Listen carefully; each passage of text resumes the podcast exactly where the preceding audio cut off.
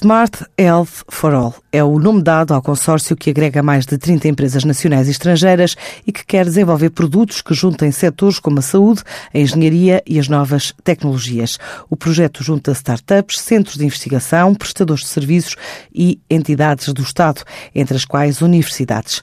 Vai entrar em vigor no início de 2020 e espera resultados a três anos com um investimento global de 8 milhões e meio de euros. É apresentado por Joaquim Cunha, o diretor do Health Cluster Portugal. O projeto agrega 24 entidades, entre empresas e instituições de ciência, e depois tem mais um, uma meia dúzia, este número ainda não está fechado, de instituições, digamos, observadoras, que vão acompanhar o projeto. Estamos a falar, sobretudo, de entidades reguladoras e instituições, digamos, do, do lado mais estatal, que vão acompanhar o projeto. Em termos de investimento, o que é que isto significa 8, na globalidade? 8,5 milhões ainda vão ser investidos. O consórcio foi agora formado, a candidatura foi apresentada, o projeto iniciar-se-á nos primeiros meses de 2020.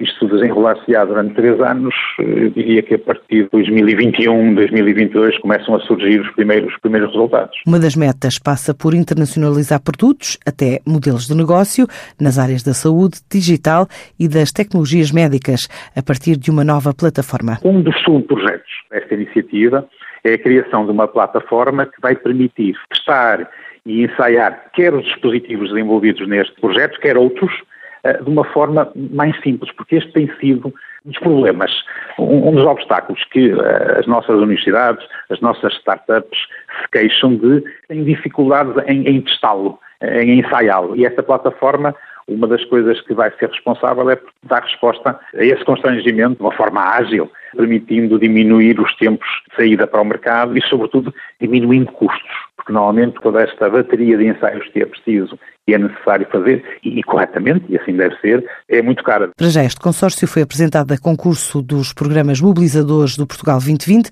para potenciar o desenvolvimento de projetos, desde a concepção à produção até à comercialização.